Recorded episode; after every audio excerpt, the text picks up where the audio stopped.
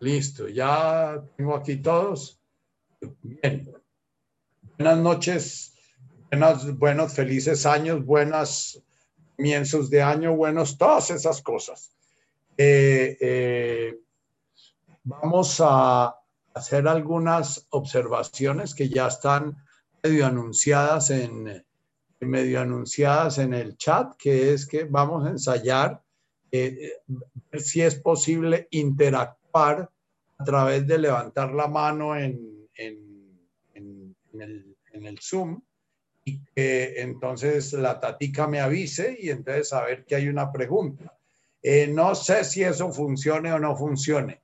Si nos enredamos, entonces sencillamente volvemos a nuestro sistema de maestro autista que espera que le escriban y si no le escriben, se fregaron. Eh, si funciona, eh, si funciona, bueno, la machera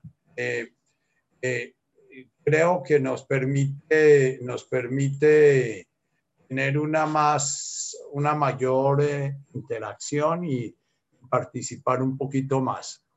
Eh, la otra cosa que quiero decirles es que eh, dos, tres o más personas me han hablado de la posibilidad de acortar un poquito porque esta es una hora bastante congestionada para muchos. Entonces, voy a, buscar realmente reducirme a la, hora y media eh, para, que, para que evitar un poquito la salida y la entrada de, la gente. Les pido eh, el, que busquen en cuanto puedan eh, estar en toda la, en toda la, sesión, porque la sesión de alguna manera es un todo. La sesión es, eh, eh, yo no estoy tratando tema 1, tema 2, tema 3, tema 4, sino que es como, un todo en que lo que se dice al comienzo se sigue diciendo a través del, tiempo de la, la, la sesión. Además, el tema del Padre Nuestro, las bienaventuranzas también es un todo. Eh, y, bueno, muy posiblemente si uno está entrando un ratico, saliendo, volviendo a entrar otro ratico, disminuye mucho la capacidad de experimentar algo. Esta, esta es una práctica que Jesús nos enseña para experimentar, no para darnos una doctrina ni para enseñarnos un, eh, el misterio de la Santísima Trinidad, ni para plantear un dogma, ni para, eh, eh, ni para definir quién pertenece o quién no pertenece a una iglesia. Jesús dio sus enseñanzas sin tener ni la más remota idea de que, que se llamó iglesia, lo cual eh, él no estaba muy, muchas ganas de, formar. Él quería sencillamente compartir una experiencia que tenía eh, en su propia vida y que, y que bueno, eh, como todas las personas que despiertan, hizo compartirlas con los seres humanos que estaban cerca de él. Eh, y quería comenzar un poco volviéndonos a poner en contexto de qué se trata, porque eh, los seres humanos han evolucionado mucho, los seres humanos o han involucionado mucho. Los seres humanos hasta la revolución industrial eran unos seres humanos que pensaban, sentían y percibían el mundo de una manera muy distinta a como la percibimos nosotros. Los seres humanos de la época de Jesús eran todavía más diferentes. Pensaban, sentían y se veían a sí mismos de una manera muchísimo más diferente en los seres humanos que llegaron a la revolución industrial. Pero de todas maneras, en la revolución industrial hubo un gran salto en el cual nosotros los seres humanos eh, fuimos cambiando nuestra manera de percibir nuestra puesto en el mundo, de percibir nuestra participación en el mundo, de percibir, eh, eh, percibir qué somos en el mundo y, y, fuimos cambiando una visión de un guajivo que vive en peloto y que vivieron desnudos durante más o menos 17 siglos o 15 siglos 17 siglos, de acuerdo a los descubrimientos del Chiribiquete y de la, paleo, la paleogenética, dice que los pueblos guajivos ya estaban en la zona del Chiribiquete, en la zona del Orinoco, eh, más o menos tres o cuatro siglos antes de Cristo. Ellos lograron vivir en ese ambiente hasta que llegaron los españoles y en, eh, en tres siglos nosotros hemos destruido a los guajivos y destruido a todo el entorno de los guajivos.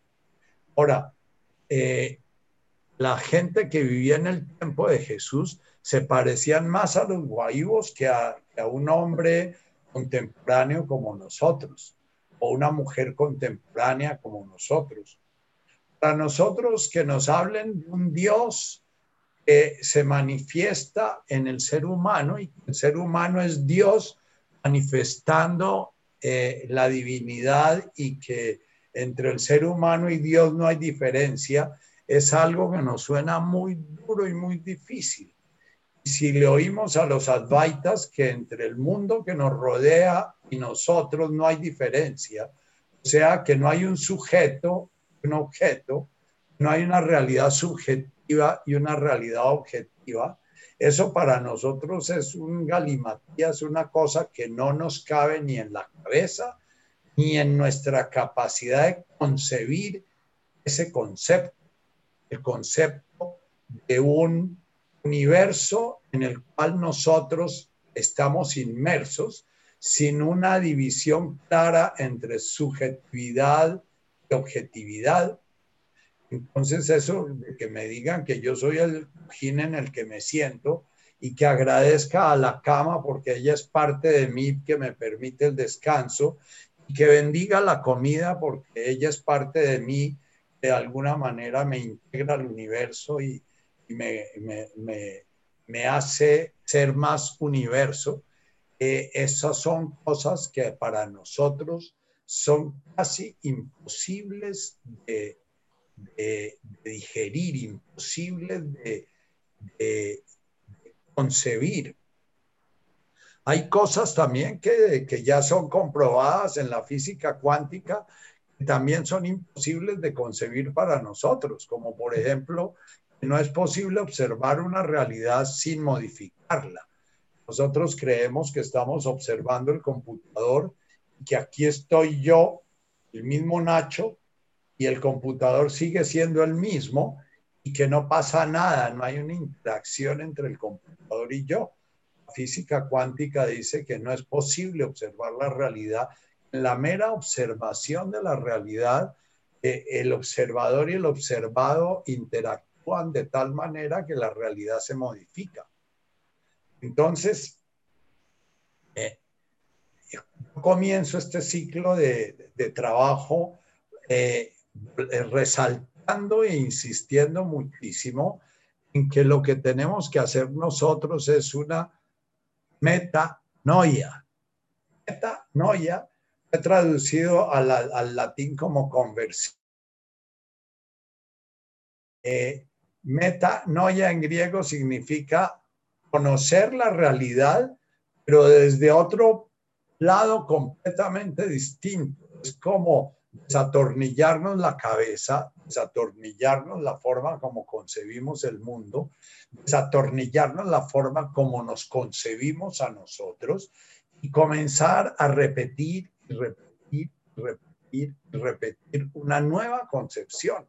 Porque el resultado de nuestra manera de percibirnos en el mundo es el resultado de un aprendizaje de generaciones enteras en que han repetido y repetido y repetido, usted es distinto de la realidad que ve, usted es distinto de Dios, Dios y usted son distintos, Dios es el creador y usted es una criatura, Dios está allá en el cielo y nosotros estamos en la tierra.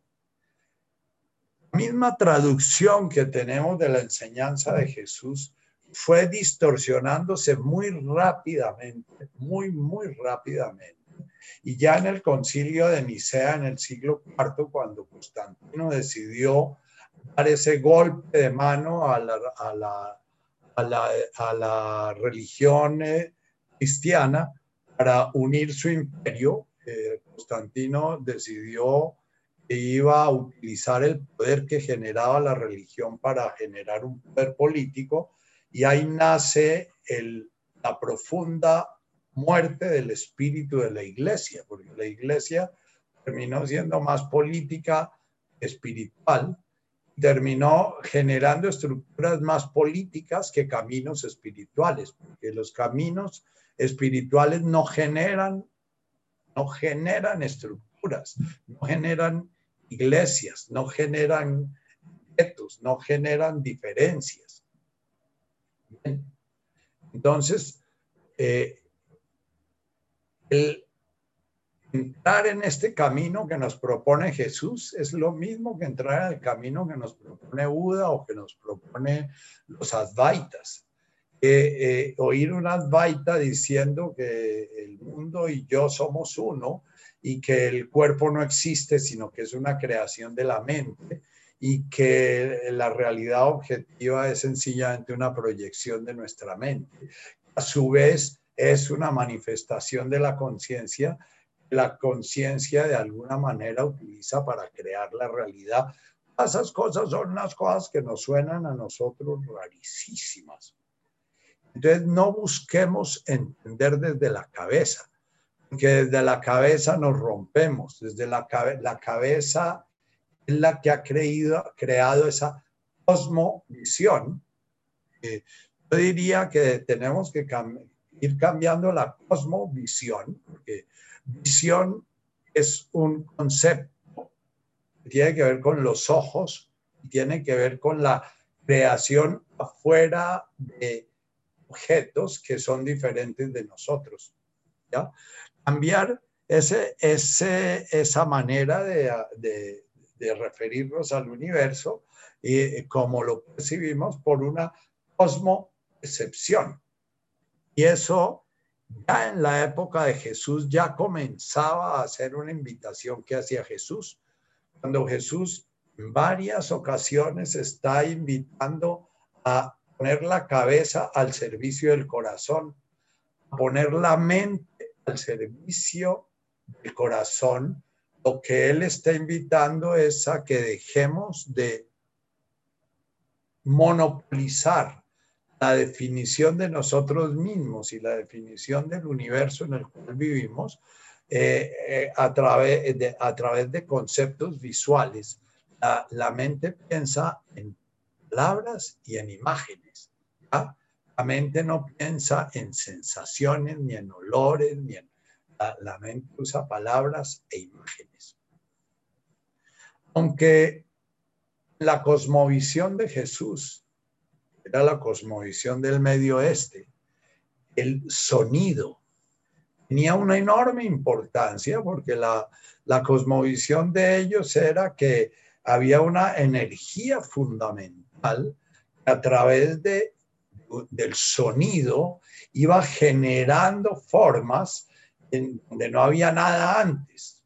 Eh, o era una energía fundamental que se estaba manifestando en el principio en una forma caótica, en una forma de caos, en una forma completamente desorganizada y que a través de la el sonido eh, eh, San Juan inicia su evangelio muy en la visión de ellos. En el principio era el sonido y el sonido era Dios y Dios era el sonido y todas las cosas fueron hechas por el sonido. ¿ya?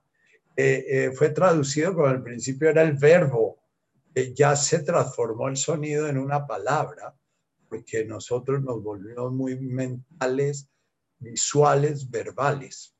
Entonces, el sonido que vamos a emplear en el camino de Jesús es un sonido que no tiene una significación. Cuando decimos un sonido, no aparece una imagen visual ni una imagen auditiva clara. Eh, cuando decimos Avum Boashmaya, lo que vamos a ir generando poco a poco en la medida en que vayamos haciendo una práctica con este camino que nos propone Jesús, vamos a ir generando sensaciones, vamos a ir generando sensaciones de integración, sensaciones de armonía, sensaciones de perturbación, sensaciones de orden, sensaciones de belleza.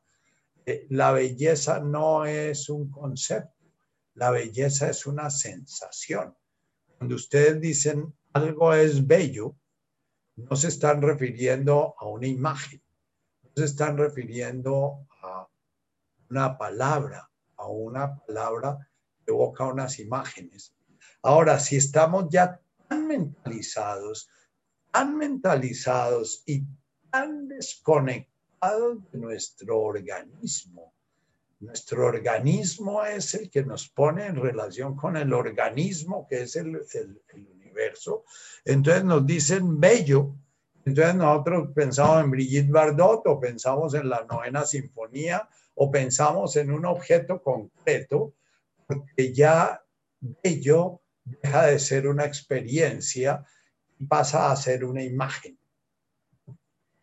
Esa conversión de lo mental a una sensación, a una experiencia, es lo que está llamando Jesús permanentemente a través de este Padre nuestro, a través de las bienaventuranzas, a través de todas sus metáforas que las llamaban parábolas. Ahora, tenemos el gran problema que todo ese lenguaje de Jesús fue mentalizado. Ese lenguaje de Jesús primero fue transmitido eh, a, personas que la transmitieron oralmente como una experiencia. lo, transmitieron como, como vamos a vivir esto, vamos a vivir eh, eh, la, Pascua, la reunión, la, la comunidad era una experiencia que se vivía, pero poco a poco se fue generando doctrina alrededor de eso y sus palabras fueron tomando formas de objetos.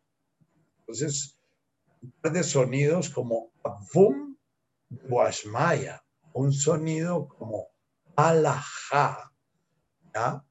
fueron transformándose en un Padre Nuestro es una imagen concreta, como cuando a alguien le dicen bello y piensa Beethoven, novena sinfonía, eh, Padre nuestro, estás en los cielos.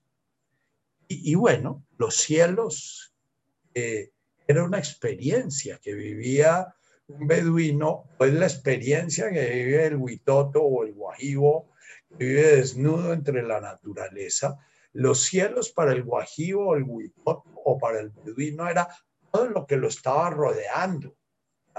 Eso era lo que él definía con la palabra de Buashmaya. No era algo que es metafísico, trascendental, pertenece a otro tipo de realidad y que pertenece a una realidad mental y que, bueno, entonces, cuando niños nos decían que nos íbamos a ir para el cielo, eh, no nos hablaban de que, en la medida en que fuéramos eh, amándonos a nosotros mismos, amando lo que nos rodeaba, íbamos a sentirnos cada vez más gozosos y más contentos de ser nosotros y más realizados y más en el presente, sino que nos decían que era un sitio que estaba allá donde estaba Dios y estaban los santos y estaban las once mil vírgenes. Y entonces fuimos creando un lugar mental, visual, verbal, en lugar de crear una experiencia.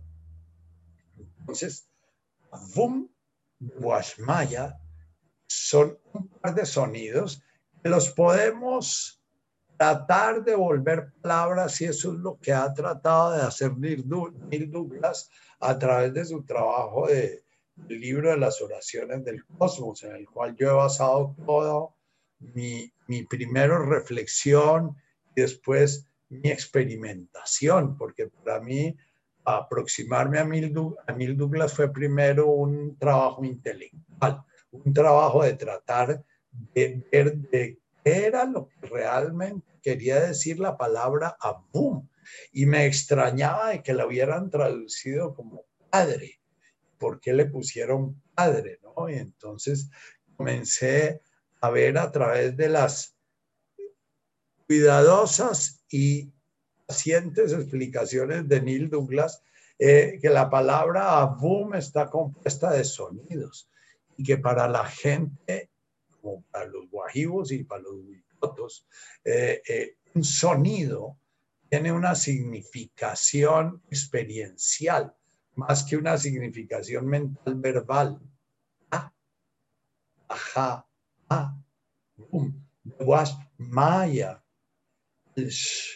Son sonidos que nos hablan de como lo que constituye las cosas, como lo que, eh, lo que le da el ser a las cosas. Ellos se preguntaban algo que ya no nos preguntamos nosotros porque creemos saberlo. Eh, eh, el cómo es eso de que uno que es una cantidad de pedacitos y una cantidad de partes vive todo enterito y, y, y, puede, puede caminar y puede hablar y puede, y, entonces eso se lo achacaban a una fuerza, a un orden, a una, algo que lo estaba permanentemente conteniendo y organizando. Entonces, para ellos, ese boom, eh, se refería a algo que está en cada célula mía, que está en cada palabra que nace de mi boca, está en cada mirada que hago, está en, en cada respiración. Ah. Y si nosotros cambiamos la palabra Padre nuestro por Avum y que estás en los cielos por Dewashmaya, pero seguimos tratando de generar imágenes mentales verbales, con eso no vamos a bajar al corazón, porque es que es en el corazón. El corazón es dentro del lenguaje eh, del medio, no es ese sitio anatómico que patatí, patata. El corazón es dentro del lenguaje del medio oeste y dentro del lenguaje de la mayoría de las culturas primitivas es el sitio donde se genera la sensación de comunión con el, con el entorno. en el corazón sentimos la comida, en el corazón sentimos el amor, en el corazón sentimos el frío o el calor. Si no miramos el frío o el calor como un fenómeno atmosférico que nos lleva a aprender o apagar el calentador, sino miramos el frío o el calor como parte de la comunión que tenemos con el entorno esta disociación entre Dios y su creación y entre el hombre y el entorno en el que viven ha terminado generando el mundo contemporáneo, que es un mundo en el cual llamamos ateísmo al que no cree que el Padre nuestro, en el Padre nuestro que está en el cielo, y, y al mismo tiempo que miramos la creación como un objeto a explotar, como un objeto a producir, como un objeto a utilizar, como un objeto a relacionarnos con él, o siendo sometidos por él o siendo sometiéndolo. Son las dos posibilidades que tiene el hombre moderno frente a la realidad él cree que no es, que cree que él es una persona con una autonomía ontológica. Él es completo en sí mismo y que la realidad que hay alrededor es sencillamente el entorno en el cual su ser utiliza cosas o se relaciona para producir cosas. Para nosotros es muy, muy difícil si no nos metemos a reflexionar en serio, en pensar por qué los filósofos modernos están diciendo que el ser humano perdió su sentido último porque se volvió sencillamente en homo faber. Eh, de la revolución eh, eh, marxista-leninista, Marx termina definiendo el hombre como un, un elemento de producción de plusvalía. Entonces, el sentido del ser humano es producir. Por eso hoy en día nuestros hijos y nuestros nietos están pensando desde chiquitos qué voy a estudiar y lo que voy a estudiar es lo que me produzca dinero y lo que me produzca cosas en que yo produzca. Si tengo un corazón muy sensible, voy a sentir que el sentido de mi vida es producir cambio social o producir eh, eh, salud para los demás o producir bienestar para los demás. Eh, entre el ayudador y el ayudado hay una conciencia clarísima de diferencia. Eh, lo que es toda la ayuda contemporánea es la ayuda del que está bien, va ayudar al que está mal. No tiene nada que ver con esa eh, sensación de comunión, esa experiencia de comunión que tenía un ser humano primitivo cuando se encontraba con un animal herido eh, o, cuando iba a cazar un animal y tenía que matarlo y hacía todo un ritual de, permiso, porque lo que le estaba era pidiendo permiso a una parte de él mismo para alimentar otra parte de él mismo.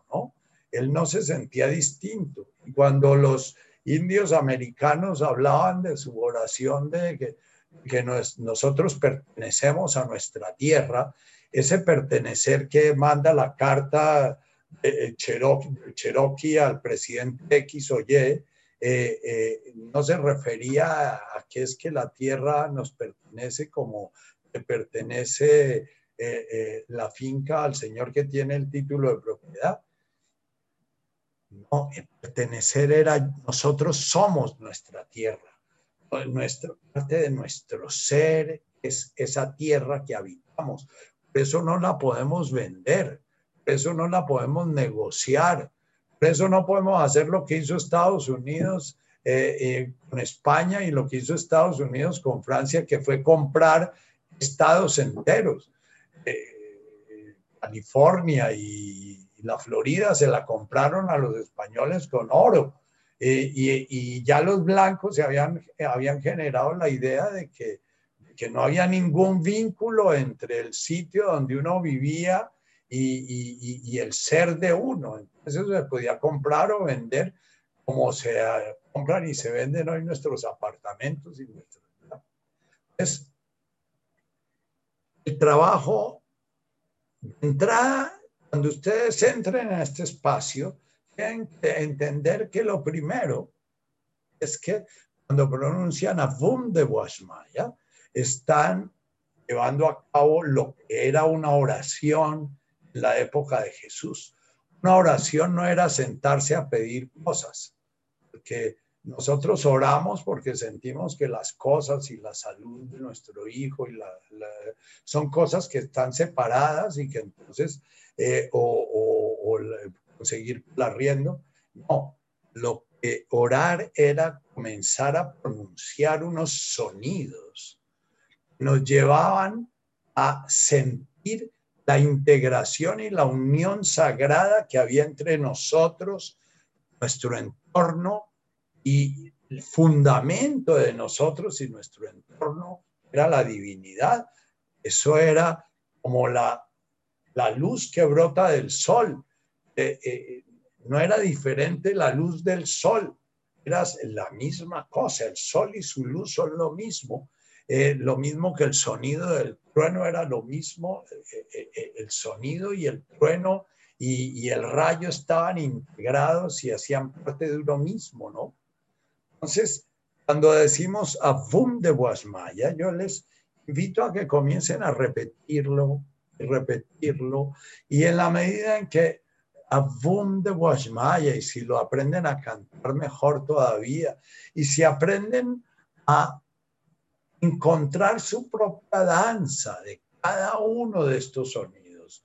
Eh, eh, su propia danza es que se pongan de pie, en silencio, sentados, comiencen a pronunciar Avum de Guashmaya y lo pronuncien en voz alta de tal manera que su voz genere esos sonidos y lo pronuncien en silencio de tal manera que puedan sentir cuando inspiran el Avum y cuando expiran el de Guashmaya o de golpe cambiar, expirar el, el, el Avum, inspirar el de Guashmaya y ver qué cambia en, en su sentir.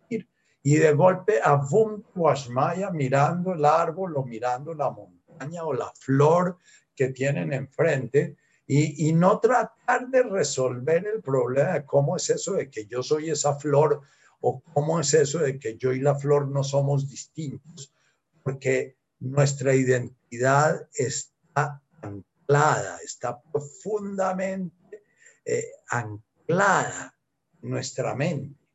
Entonces, mientras involucremos la mente, la mente nos saca y nos disocia.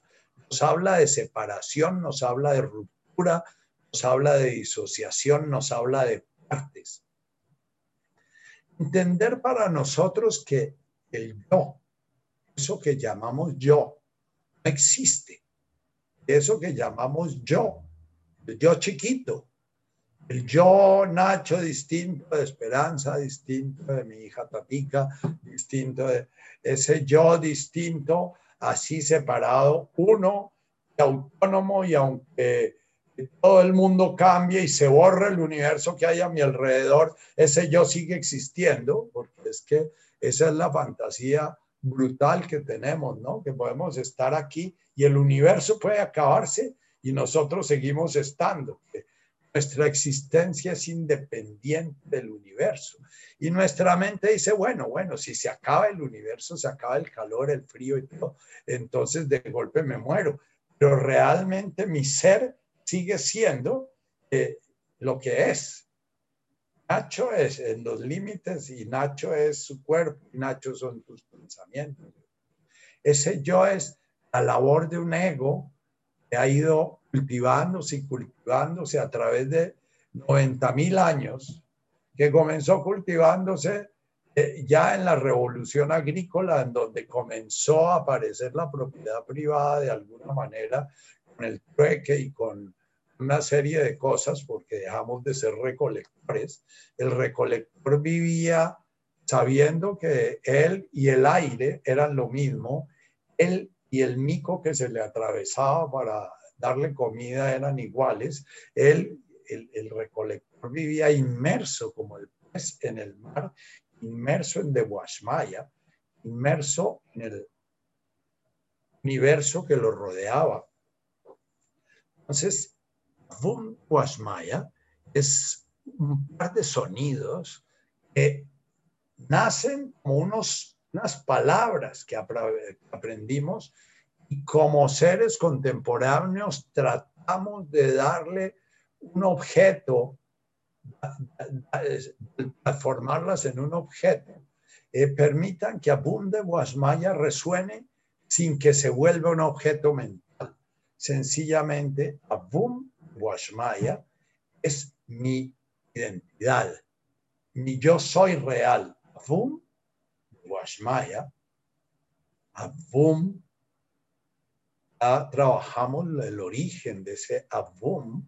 En los que han entrado mucho después, eh, eh, estos son unos sonidos que vienen del arameo, es un lenguaje bastante eh, diferente del nuestro, donde no hay las fórmulas gramaticales de sujeto, verbo, complemento, preposición, conjunción, adverbio, etcétera, sino que eran sonidos que evocaban sensaciones, que evocaban, evocaban sentimientos, evocaban eh, experiencias. Y a Fum de Guashmaya, si lo trabajamos en serio, lo, vamos llevando al cuerpo, vamos generando nuestra propia danza de Afum, nuestra danza de Guashmaya, podemos sentir el de Guashmaya expandiendo nuestros brazos, o podemos sentir el de Guashmaya girando, o podemos sentir el de Guashmaya, pero es como la, digamos que la visión que tenían del ser humano en la época de Jesús era una visión en la cual el ser humano y la divinidad eran un continuum. Ese continuum se manifestaba en lo que Jesús llamó la napsa, que fue traducido en varios, varias veces se, toca ese término en el lenguaje de Jesús, a veces lo traducen como ego, a veces lo traducen como yo, a veces lo traducen como alma, a veces lo traducen como... Napsa.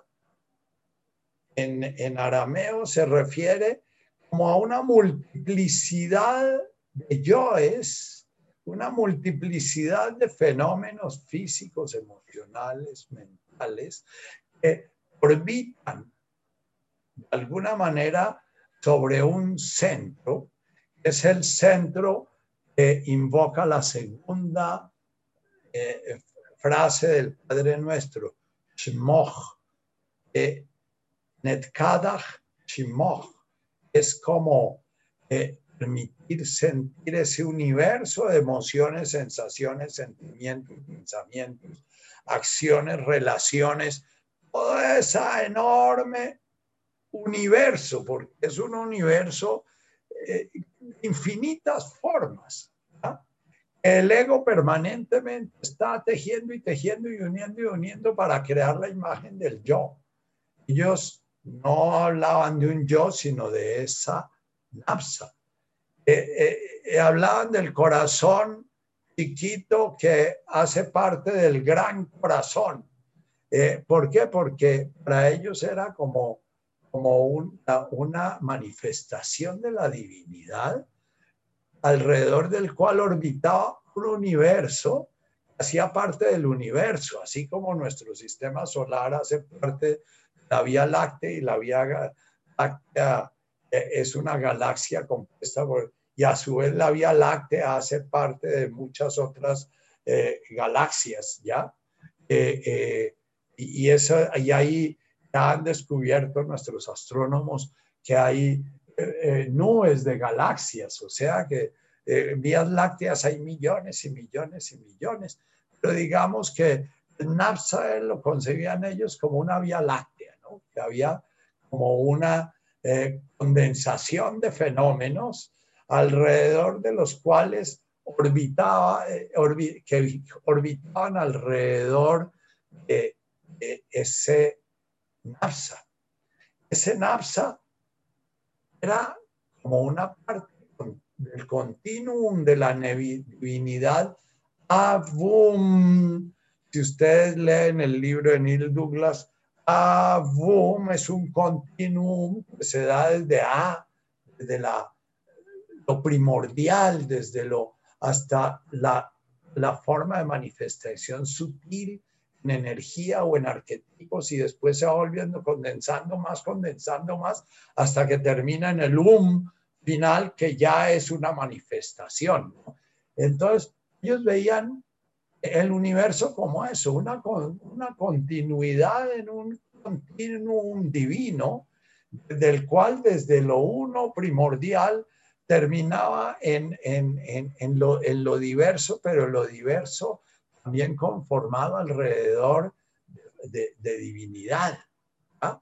Entonces, Napsa es lo que constituye como mi identidad individual en la característica de, el sistema planetario del Sol, eh, esa estrella que hay en la periferia de la Vía Láctea, estrella vieja que no tiene sino ya 10 mil años, 10 mil millones de años de vida porque ya se le pasaron 20 eh, mil o 15 mil o otros 10 mil, no sé cuántos millones de años o no le quedan sino 5 mil millones, qué sé yo, las, los tiempos cósmicos ya sabemos que no son los tiempos que tenemos nosotros aquí.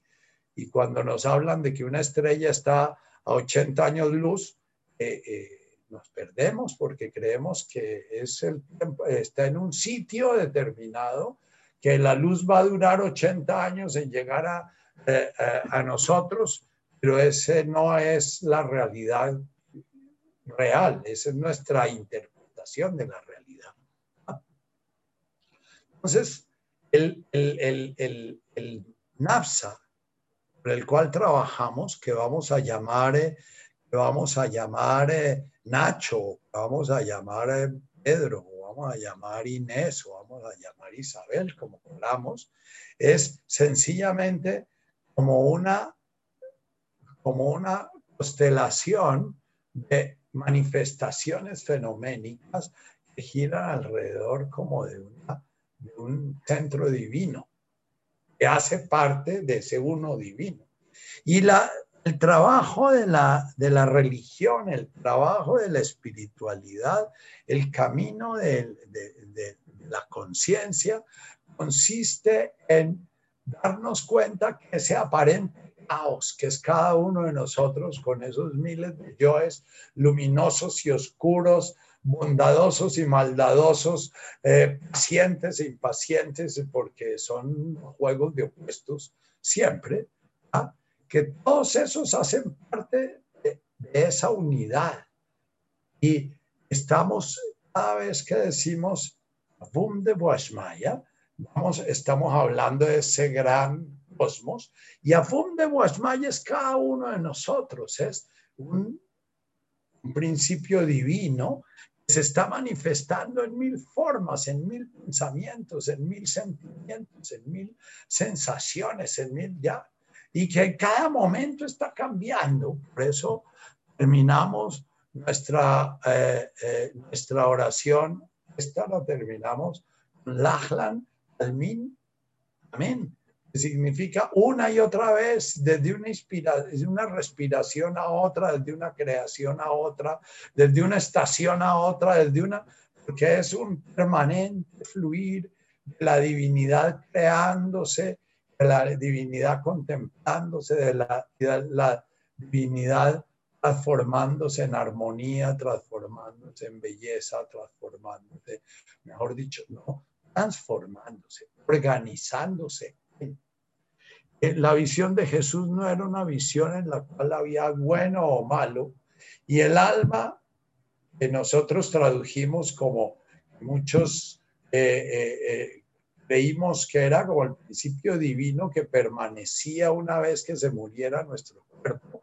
de esa alma sí habló Jesús, pero era ese principio divino conectado indirectamente haciendo parte del uno está como llamando a integrarse y organizarse a ese universo de yoes.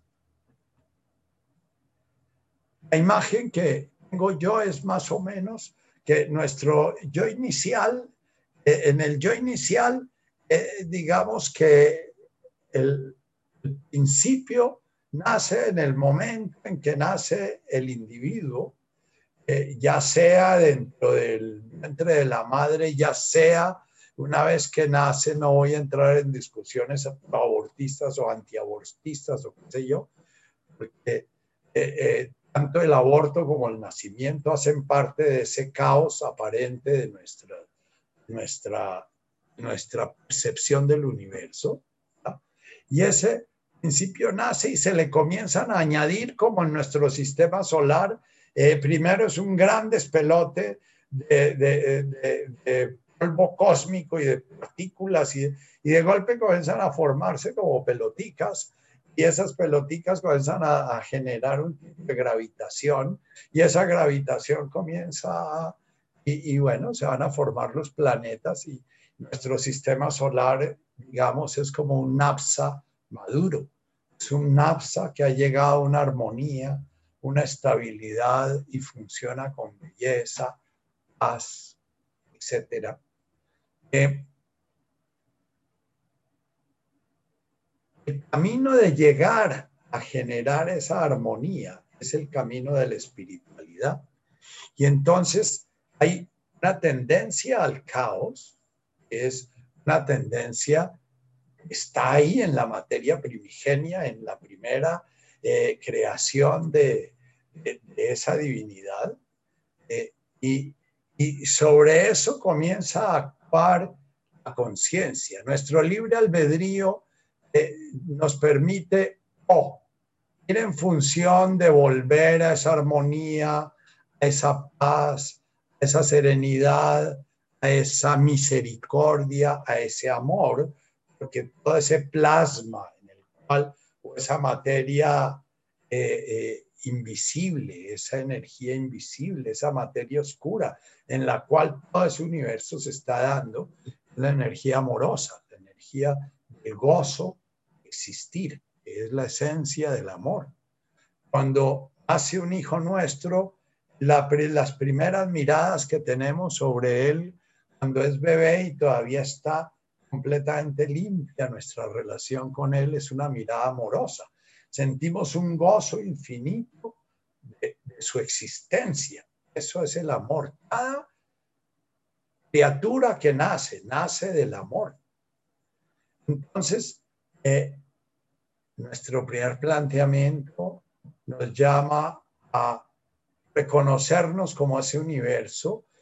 Cada Shimon nos habla comenzar a reconocer ese centro, ese centro de gravitación, esa estrella que se está formando, eh, que va a generar un centro de luz, de fuerza y de energía, va a permitir poco a poco que los demás yoes infinitos se vayan integrando, tanto los físicos, los mentales, los emocionales.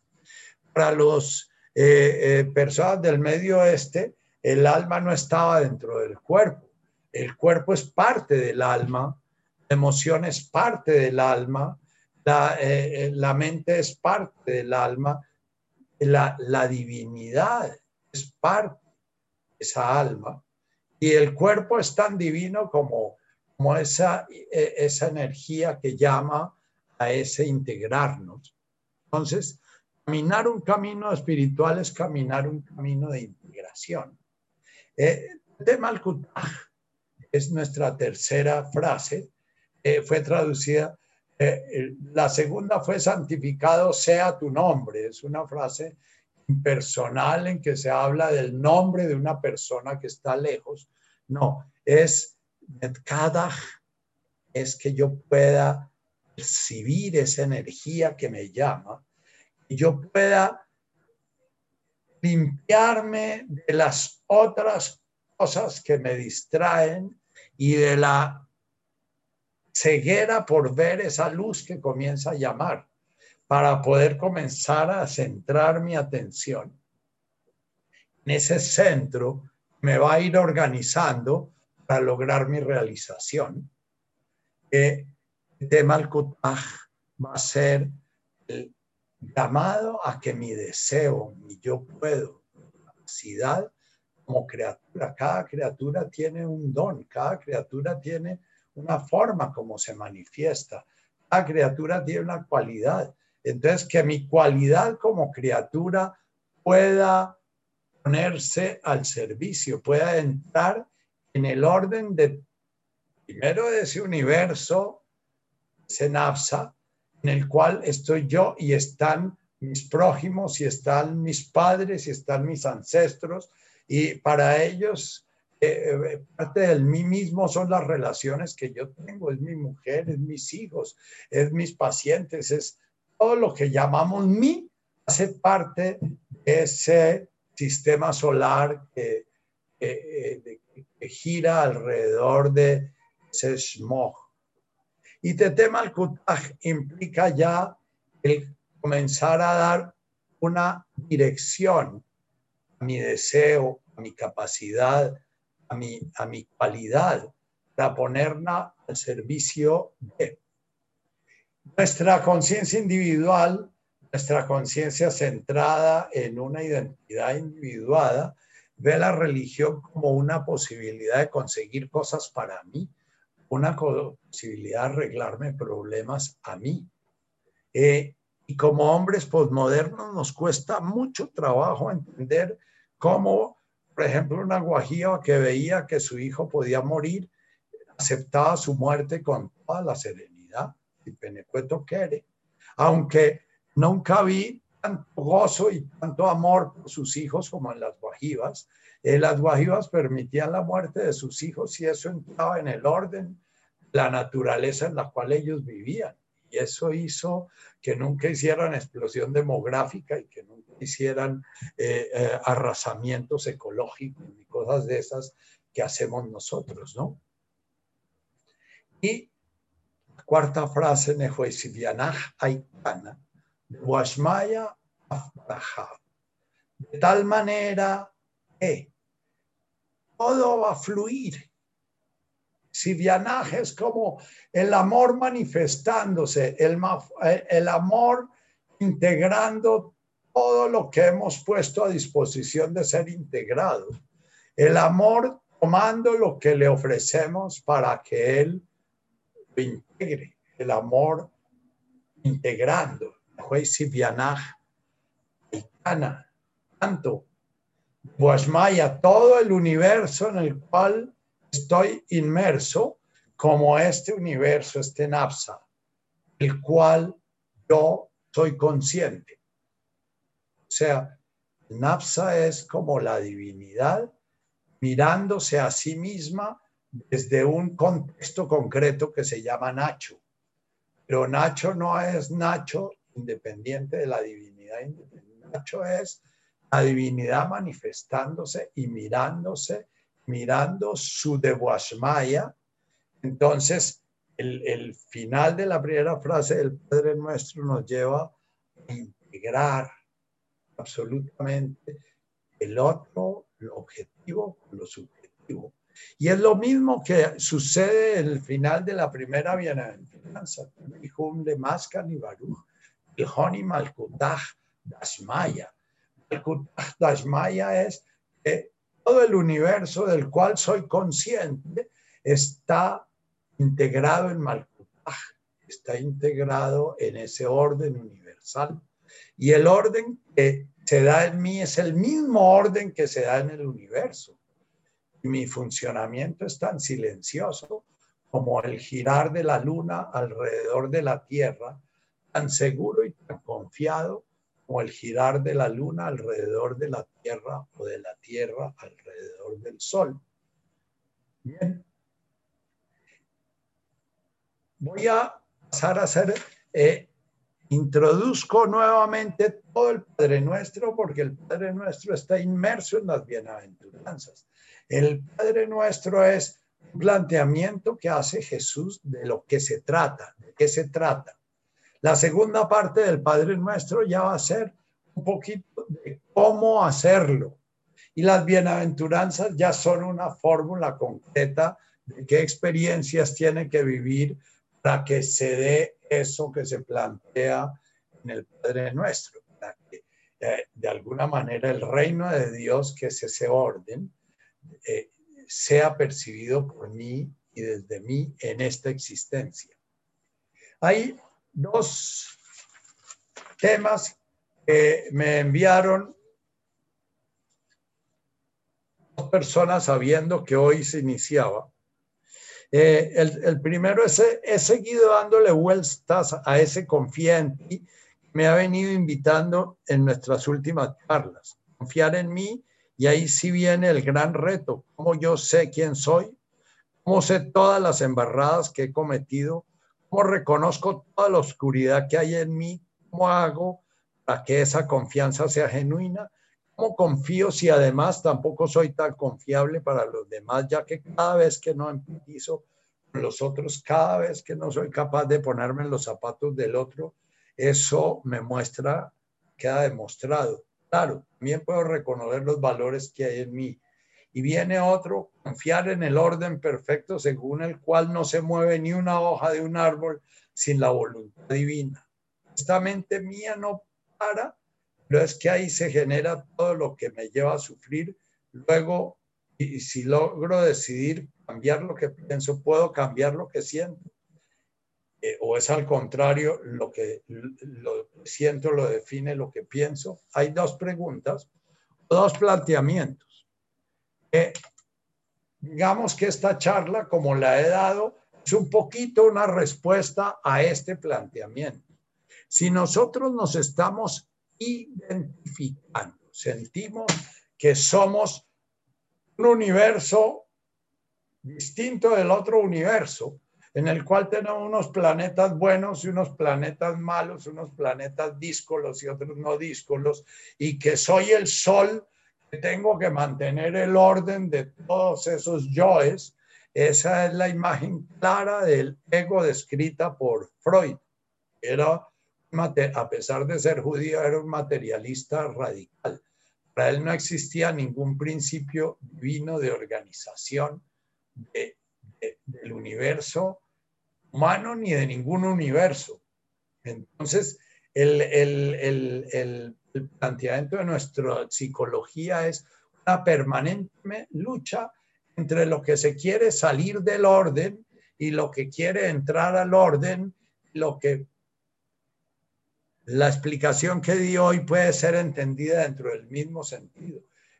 Eh, ese, ese napsa tiene un centro que es como un sol, es el smog, el shem. Eh, de alguna manera va a ser potencializado por lo que más tarde llama lahma o hogma, ¿ya? potencializado por esa llamada del amor divino, eh, ese orden se va manifestando poco a poco ese orden se va manifestando en la medida en que nosotros comenzamos a, detectar el desorden. ¿Cómo detectamos el desorden? Si vamos comenzando a ser acuciosos, muy cuidadosos con cada pensamiento, nos vamos a dar cuenta que la mayoría de los pensamientos los utiliza nuestra mente para sentirnos separados, distintos, diferentes y responsables de ese universo, ese eh, sistema solar que sentimos nosotros ser independientes del universo. E, en ese momento sentimos que si la Tierra no está reteniendo a la Luna, la Luna se pierde en el espacio y que si el Sol no retiene a la Tierra, la Tierra se pierde en el espacio. Y, entonces es lo que sentimos en nuestras relaciones de pareja, tratando de retener esos yoes, porque nosotros nos emparejamos, nuestro yo es la relación que tengo con mi pareja, o tratando de retener a los hijos, o tratando de cambiar el orden político en el cual vivimos. Eh, la visión de individualidad da la visión de prepotencia, que nos lleva a la impotencia. La visión de que yo tengo que ordenar el universo, yo tengo que ordenar a mi mujer, yo tengo que ordenar a mis hijos, yo tengo que ordenar el gobierno, yo tengo que ordenar mi país, yo tengo que ordenar. Eh, esa es una visión en la cual yo estoy utilizando todo el aprendizaje que he hecho de yo soy distinto, diferente y yo me mando. Todo lo que acontece con mi vida lo decido yo poco a poco, en la medida en que nos permitimos resonar con ese tema en cada ocasión en que no tengo ni idea qué hacer, en cada ocasión en que nos sentimos impotentes, en cada ocasión en que tememos equivocarnos. Y si dejamos que resuene y que resuene y que resuene, eh, va a ir apareciendo poco a poco la visión clara de que nosotros realmente no somos los que decidimos como seres individuados, separados, distintos. Nuestros pensamientos fluyen de la divinidad, nuestros pensamientos son manifestaciones de la divinidad, nuestra voluntad surge de la divinidad, pero todas esas criaturas que surgen, si han creado una fuerza de gravedad parásita, que es ese yo separado, que todo el tiempo está utilizando cualquier cosa que se le entregue para manifestar que él es distinto, diferente, más que, menos que, él es menos bondadoso o más bondadoso, él está más empático o menos empático. ¿Ya?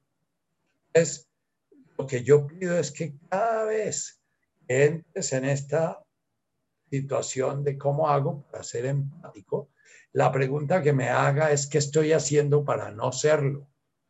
Cada vez que digas qué hago para desconfundirme, pregúntate qué estoy haciendo para confundirme.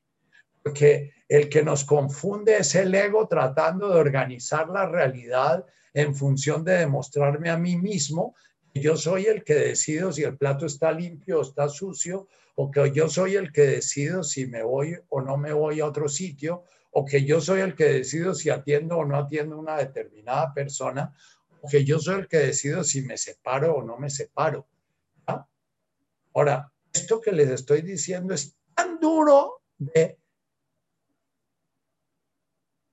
entender, no lo van a entender, pero de ir aceptando en su percepción, de ir aceptando que no hay acierto ni hay error, que en el momento determinado en que la vida me pide actuar, voy a actuar buscando la mayor cada la mayor limpieza posible para poder tener armonía, la unidad, el amor como patrón de conducta. Porque si sé que cada vez que actúo, no para definir que yo sí tengo poder y a mí no me la hacen, y es que, ¿por qué no? Eh, le decía, eh, eh, te decía a ti misma una vez, en una ocasión te decía, vuelve a pensar en la otra mejilla. Y tú me hiciste una cara de, no, no me joda con la otra mejilla, ¿no? la otra mejilla es en últimas el renunciar a mi poder personal y ponerlo al servicio de.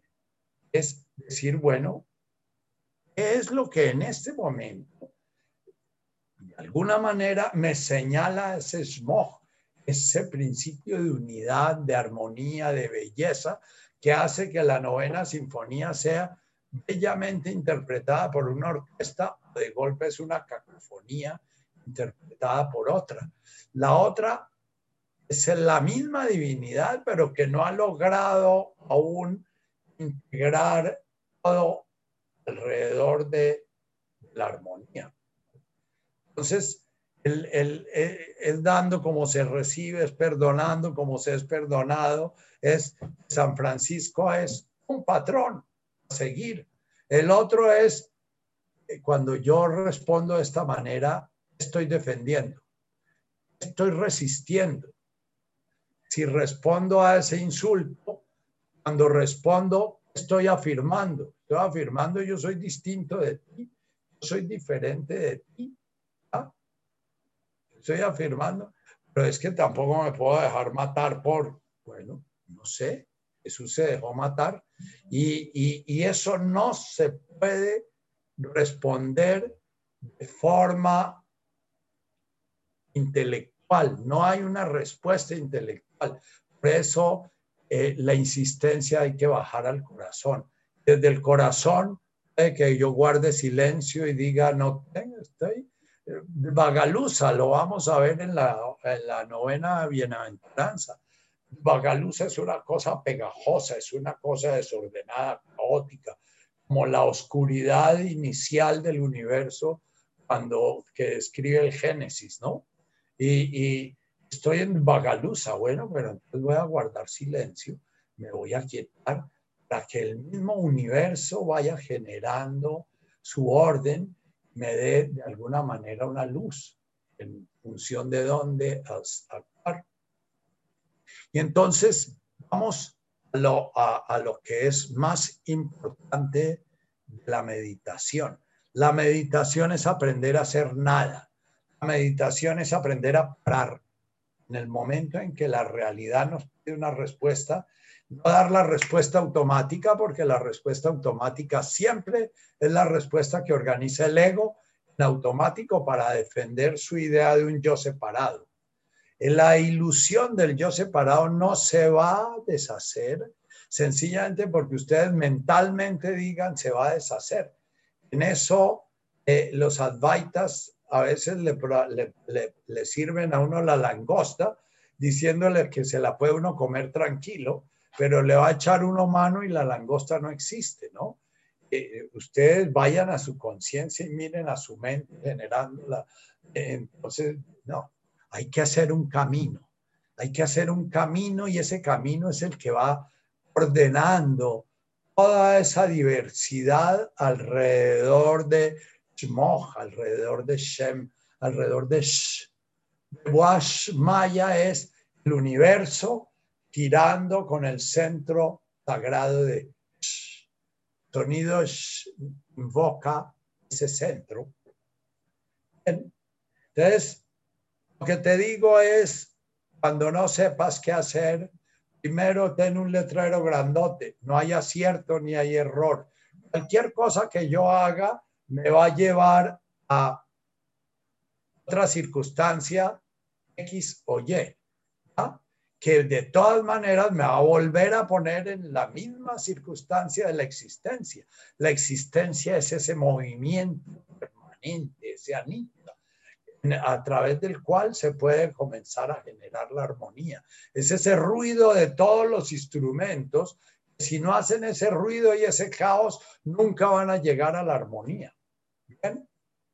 Ah, la, otra es una reflexión de Alfonso en dos minutos y ya la compartió en el chat, por, lo cual eh, eh, la mayoría de ustedes ya la leyeron. Voy a leerla en carrera eh, es una reflexión en la cual él mismo se da una respuesta. Una idea que causa conflicto, tensión y cierto grado de sufrimiento es la idea de que existe algo llamado iluminación y de que yo no lo tengo no estoy ahí. Pues, Alfonso, y lo hemos hablado muchas veces, ese algo llamado iluminación, que yo no lo tengo y no estoy ahí, es una confirmación que hace tu mente de que tú eres un ser, separado eh, al cual llega la iluminación y que no ha llegado a ti. En el momento en que aparece el tiempo y el espacio en nuestra conciencia, en nuestra conciencia perceptiva, inmediatamente estamos en el yo, porque el yo se crea a través del ego, que trabaja a través del tiempo y el espacio.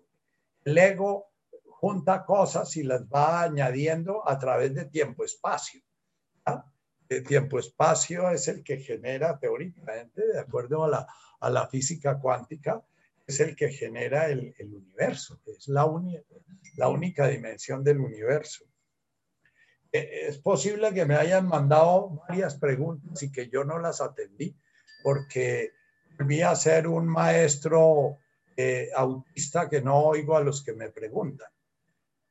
Entonces, eh, la, a la primera frase te invito a que cada vez que aparece esa idea de que yo no estoy iluminado, está apareciendo la idea de que yo estoy separado y la idea de que yo soy un universo separado del universo. Y entonces en ese momento sencillamente la miras. La miras y dices, así, ah, mi ego está tejiendo yo es un sutil, sutil, pero profundamente arraigado el rechazo de mi experiencia presente. Sí, el ego está todo el tiempo invitándonos a meternos en el tiempo-espacio, a sacarnos del presente. En el presente no hay tiempo ni hay espacio. En el presente hay una experiencia que se va dando y, no hay observador ni observado. En el momento en que aparece el observador y el observado, en el momento en que quieres observar la iluminación, observar a Alfonso iluminado es porque ya creaste un sujeto y crea un objeto y ya ese sujeto está separado. De hecho, si no se produce o quizás solo sirve a mi hábito sutil de rechazarme para perpetuarse, al darle una historia que siempre dice que hay una opción de ser mejor mi manera de ser actual. hemos hablado mucho contigo de que la culpa es el hilo de Ariadna, el hilo con que el ego teje el pasado y el futuro y teje las experiencias. El ego trata de que ese universo, ese napsa con sus planetas y sus asteroides moviéndose en caos, se, eh, se aquiete, porque, porque el ego quiere generar un yo quieto, cristalizado. Entonces, eh, el ego va a estar haciendo, eh, rechazando cosas o aceptando cosas. Entonces, esa idea de que hay un yo posible va a ser mejor que el yo presente se llama culpa. Y esa es una idea que está en el centro profundo de todo hombre moderno formado en la cultura poscristiana. Es que en él tiene que renunciar a lo que es para llegar a ser lo que debe ser. Eso el Koan de tú ya eres, lo que estás buscando ser es otro. Koan eh, es importante trabajar. La idea de, de que ese ese sistema planetario, ese NAPSA, eh, puede ser distinto de lo que es, es una idea completamente fantasiosa, porque la divinidad se está realizando en él como es él. La divinidad está, el sistema planetario fue una nube de, polvo cósmico y después una nube de asteroides y después hubo una gran gravitación que creó al Sol, eh, pero todo se fue dando porque eso es así y así es nuestro NAFSA. La conciencia lo que hace es traer la conciencia a cada vez que yo me estoy disociando y generando culpa, decir, estoy generando culpa y no estoy permitiendo que mal vaya a través de Hogma, de la sabiduría sagrada, organizando este universo mío. Eh, Tica, si hubo preguntas, la próxima vez me... No hubo, Nachito. ¿Puedes explicarle a la gente otra vez? Le damos la palabra. Nachito. O, o, o, si vemos que se nos vuelve imposible el dar la palabra, pues volvemos al sistema de que el que quiere manda su, su pregunta y aunque no sea en tiempo real, la buscamos responder. Nachito, ¿me oyes? hacer un ratico de meditación video de, Francis Lucille, eh, meditar es sencillamente obedecer ese llamado de la divinidad, nos llama a nos llama a dirigir nuestra atención hacia ese centro alrededor del cual se va organizando, vamos madurando. Hum es madurar, ya es estar inmaduro. Entonces el camino espiritual es ir madurando a través de permitir ese juego de la creación que somos nosotros se vaya dando siendo nosotros conscientes. Entonces meditar es sentarnos a hacer nada, para nada. Pero como nuestro ego vive peleando todo el tiempo, entonces nosotros lo distraemos un ratito para darle oficio mientras eh, Hogma, la sabiduría sagrada, comienza como a mirar esa nube, asteroides eh, que, somos y que buscamos encontrarles el orden. Entonces, eh, te invito a cerrar tus ojos y respirar profundamente. Sentir ese aire entrando y saliendo.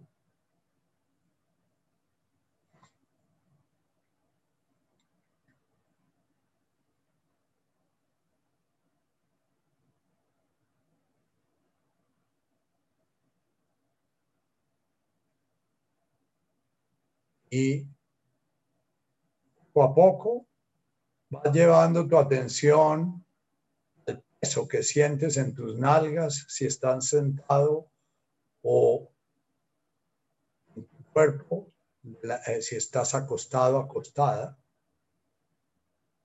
Y comienzas a sentir esa solidez.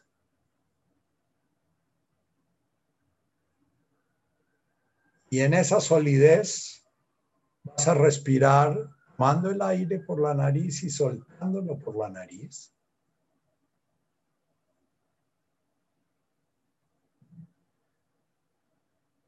vas a pronunciar el sonido en la inspiración alajá No hay nada que no sea eso. No hay nada que no sea Dios. Y arja o es comenzar a sentir en tu conciencia todas esas manifestaciones sólidas, materiales que llamamos cuerpo, la tierra firme que tienes en tus pies, la cama, el asiento. Todo eso tiene una forma concreta que en tu visión miope la ves como eterna o estable. Y tomas aire, alajá, sueltas el aire, arjá huesos, tus músculos. La solidez de tu pareja, el cuerpo de tus conocidos. Eso que parece no cambiar. Eso que parece tener una forma estable que te permite la ilusión de la identidad.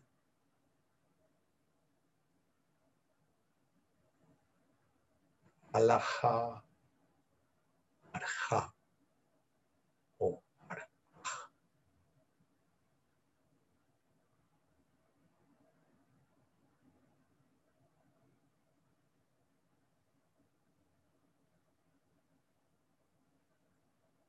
Sintiendo cada vez que se hace presente esa solidez de ese de Boashmaya, que eres tú, todo ese universo que te constituye, tus amigos, tus relaciones,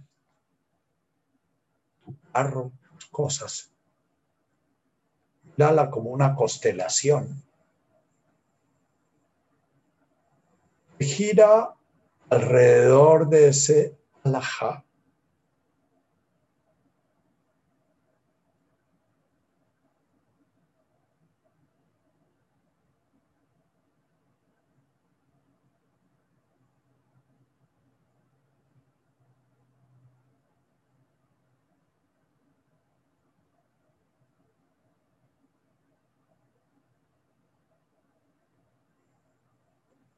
Ahora permite que en uno de esos alajás reemplazas por yo. Yo, no hay nada que no sea él. Yo, sientes tu cuerpo, la silla, la cama, la hija, los hijos. Yo, y ves todo ese universo la siguiente inspiración, Allah.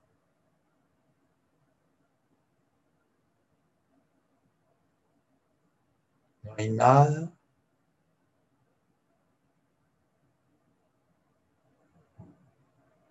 Nada no sea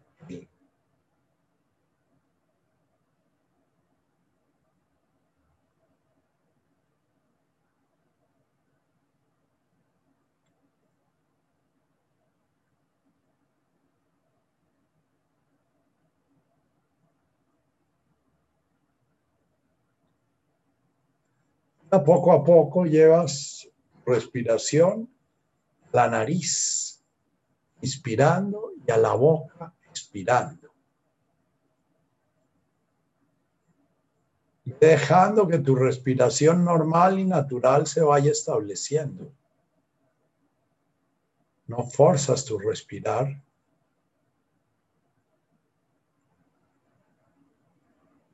Permite suene en la inspiración alajá.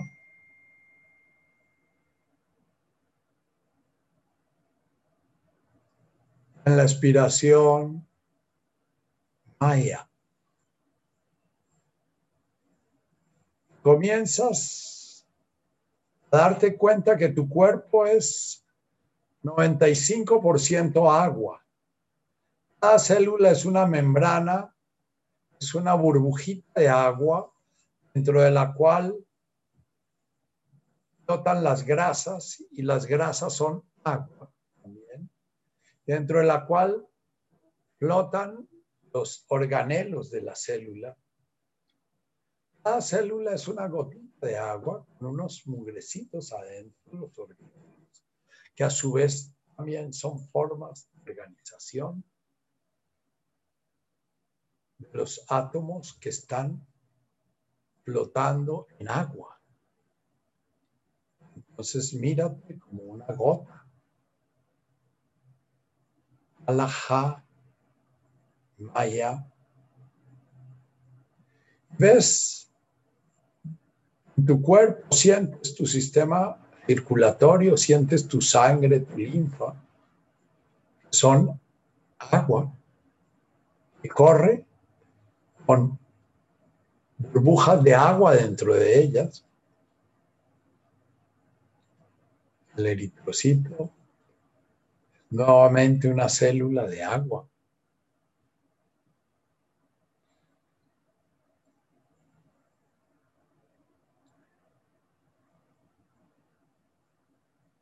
Permite que vayan llegando todas las formas como el agua, líquido que relaciona contigo y cómo te vuelve flexible, cómo te permite fluir.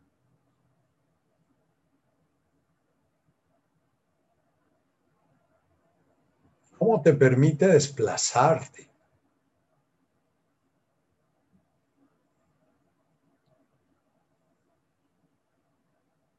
Y más aire por la nariz, lo sueltas por la boca, alaja, maya.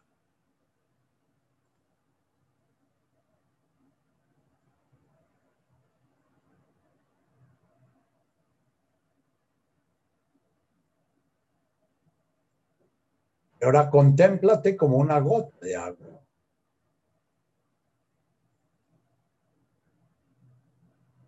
Rodeada de gotas de agua.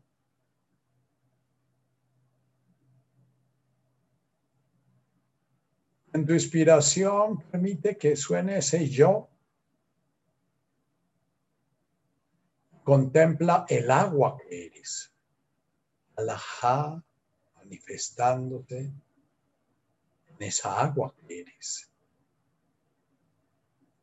Yo vaya.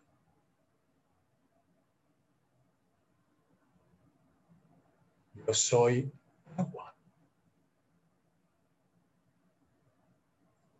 Soy agua que tiene una determinada forma que el orden del universo la está manteniendo en esa forma. En el momento en que el orden del universo suspende su constante trabajo de mantenerte en esa forma, mueres. Esa gota se desintegra en mil gotitas. De gusanos que son agua, de moscas que son agua, mil gotitas. Y, y vuelves a perder esa forma, pero sigue siendo ese ser divino manifestándose. Sigue siendo agua.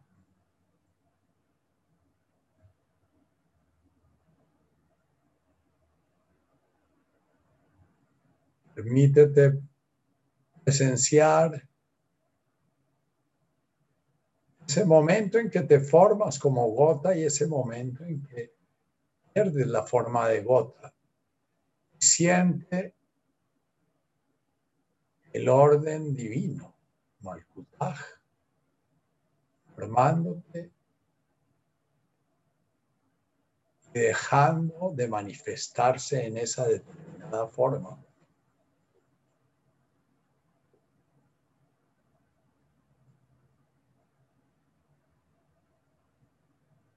Así como nace un enamoramiento y muere, como nace un deseo y muere, Como nace un pensamiento y muere. Como nace un proyecto y muere.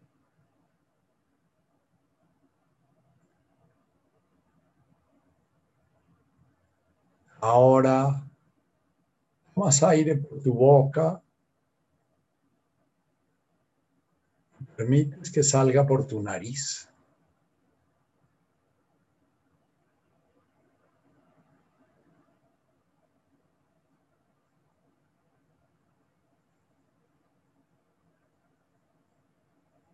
Alajá cuando inspiras, Nuhra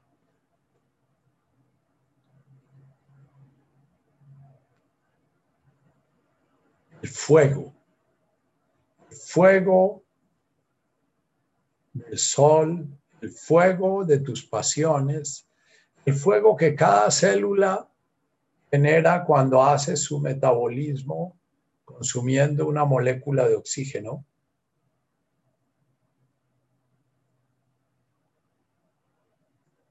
El fuego, tus celos, el fuego, amor, fuego de tu ira.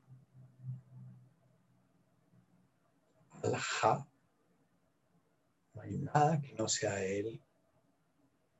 Ve mirando los múltiples yoes, las múltiples formas en que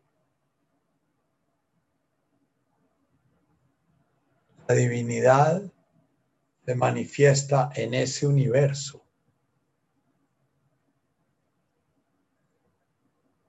en ese napsa, en ese universo que hace parte de un universo mayor, como tu célula, cada célula tuya hace parte de ese napsa, de ese universo eres tú. Cada órgano hace parte de ese universo que eres tú. Hay un orden organiza de esa manera, es el orden divino.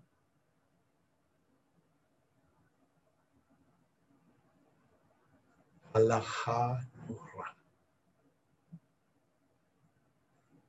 Siente ese fuego en tu corazón.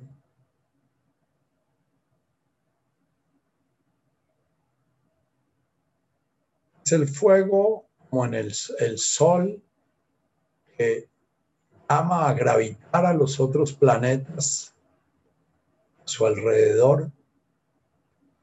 Es el fuego de tu anhelo por llegar a tu felicidad, a tu completitud, la realización de lo que incluyes con el deseo de ser amado, de amar.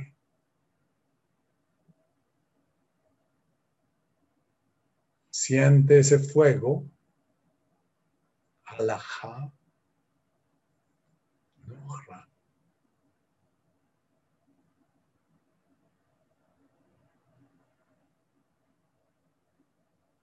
Mira cómo es ese fuego, como la llama que ves en una chimenea o en una hoguera.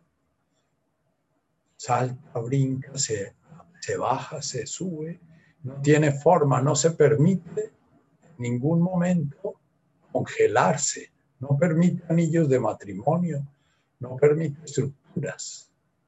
Es el fuego del místico, el en donde te escondiste amado y me dejaste con gemido. El fuego que nos llama a hacer este camino y que te tiene en este momento presente. Es el fuego que alimentas cada vez horas. Lo que pides en tu oración es que ese fuego se incremente.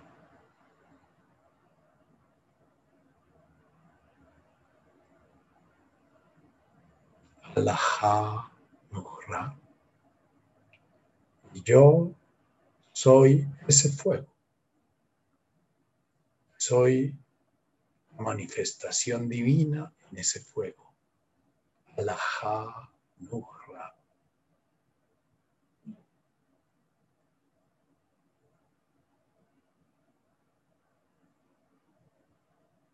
Ahora toma aire por la boca y suéltalo por la boca de manera muy sutil.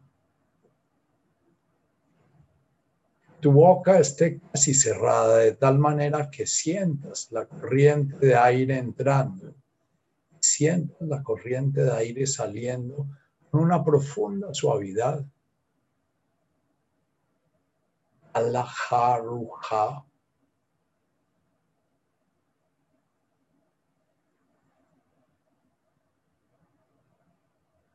Eres la respiración.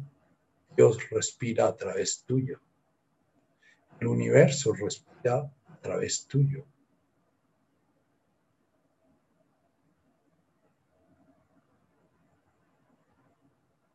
Y contempla cómo se crean millones de palabras, de pensamientos.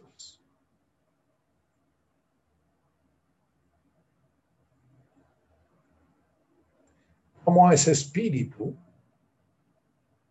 genera tu conciencia, refleja. La conciencia te permite contemplar ese universo que se crea en ti. Tú creas. Tu voluntad, la voluntad divina, o creando. Contempla lo que vaya apareciendo. Alaharuja. Alaha inspiras. Ruja expiras.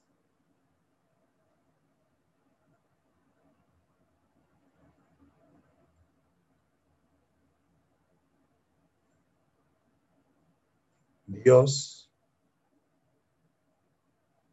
apareciendo en sus mil formas mentales y emocionales.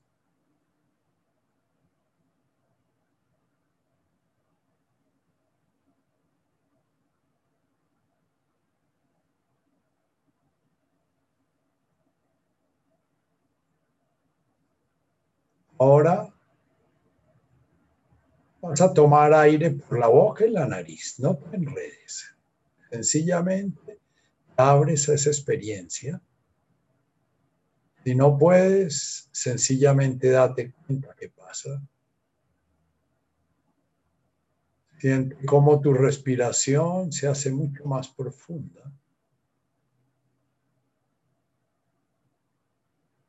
Permite que la palabra avum suene en la inspiración. En ella están todos los elementos manifestándose. Ashmaya. Y al soltar suelta por la boca y la nariz.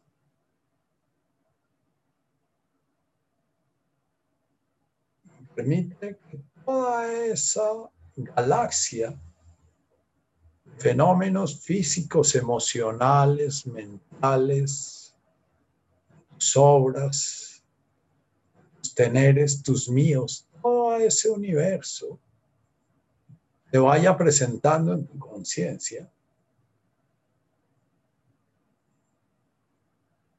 Atado, girando, amado ese shmoch, ese Shmaya. Avum inspiras ese ser manifestándose.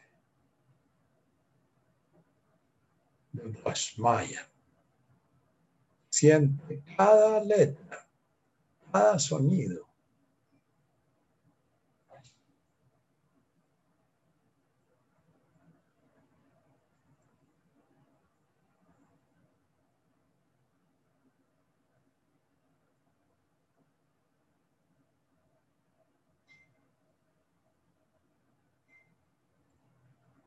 Permite que todo ese universo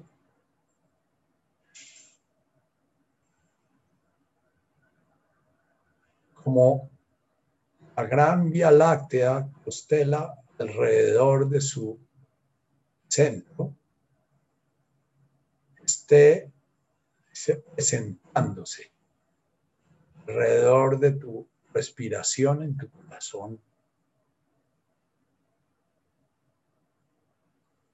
Deja que todos tus pensamientos, tus emociones graviten alrededor de tu corazón.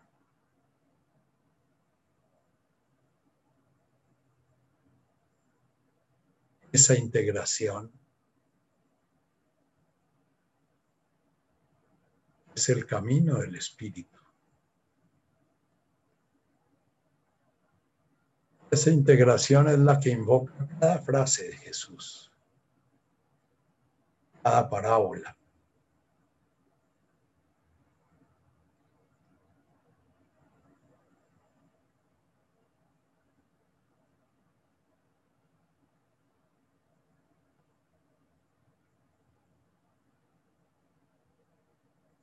Cuando sea tu momento, abres tus ojos y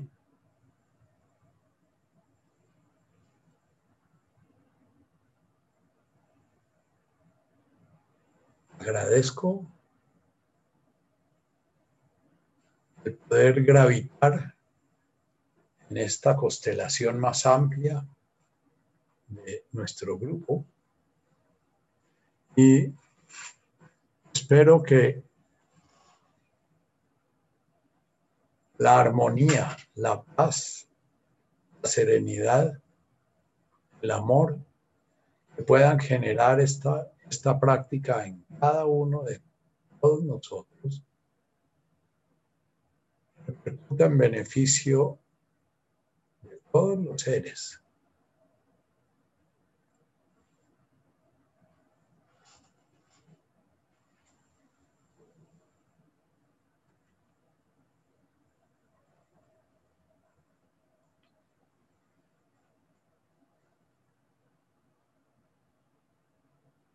Bien. En abrir sus cámaras y nos podemos despedir. Eh, eh, la promesa que hice, yo prometo, pero, pero no cumplo nunca. Entonces, si alguno tuvo toda la intención de levantar la mano y se quedó con la, la, mano levantada toda la sesión. Afortunadamente es una mano electrónica que no quedó encalambrada arriba. Nacho, ¿oyes? ¿Estás oyendo? Sí, Estoy oyendo. Es que te decía que nadie levantó la mano, te decía ah. antes. Explícales ah, a los que entraron tarde que pueden levantar la mano. Ah.